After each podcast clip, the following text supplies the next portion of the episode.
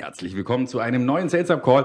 Diesmal zum Thema Kernbotschaft. Und bei mir im Studio ist Patrick Nini. Patrick, du bist wie ich bei der GSA, daher kennen wir uns. Aber du bist auch ein Toastmaster. Und was das ist, werden wir vielleicht nachher gleich nochmal erklären und rausarbeiten. Und du beschäftigst dich mit Impro-Theater. Viele kennen das hier in Deutschland unter dem Begriff Schillerstraße, glaube ich.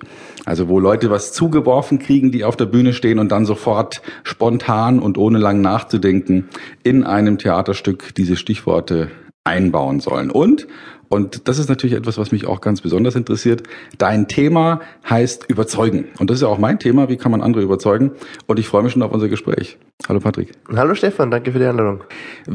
Dein Thema heißt überzeugen und du hast etwas entwickelt. Das werden wir uns jetzt gleich noch genauer ähm, anschauen, beziehungsweise das hier mal untersuchen. Du nennst es Speechpad, also so eine Art ähm, ja, Gebrauchsanleitung, wie man sich auf ein gutes Gespräch beziehungsweise eine Rede vorbereitet.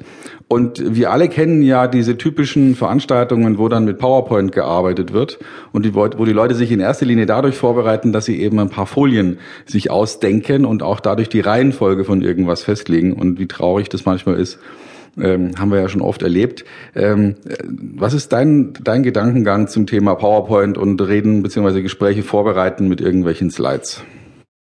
Ich mag PowerPoint prinzipiell sehr gut.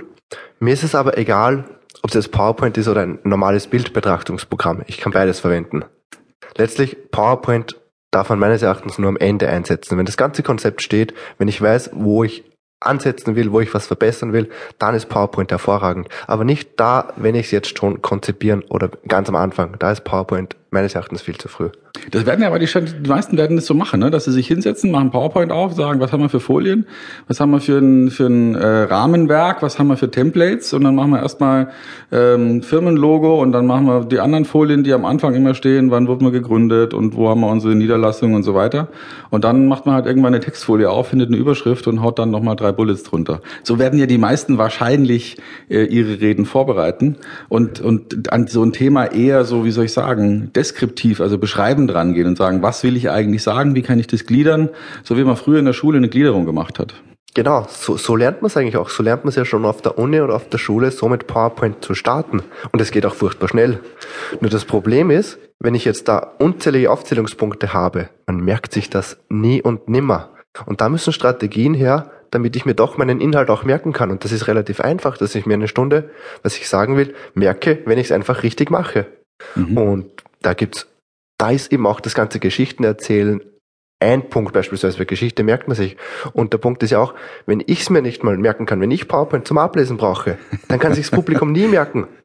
Ja. Wenn ich schon selber Schwierigkeiten damit habe. Mhm. Und darum braucht es einfach Strategien, dass ich es mir leicht merke. Und wenn ich mir das leicht merken kann, dann kann sich auch das Publikum merken.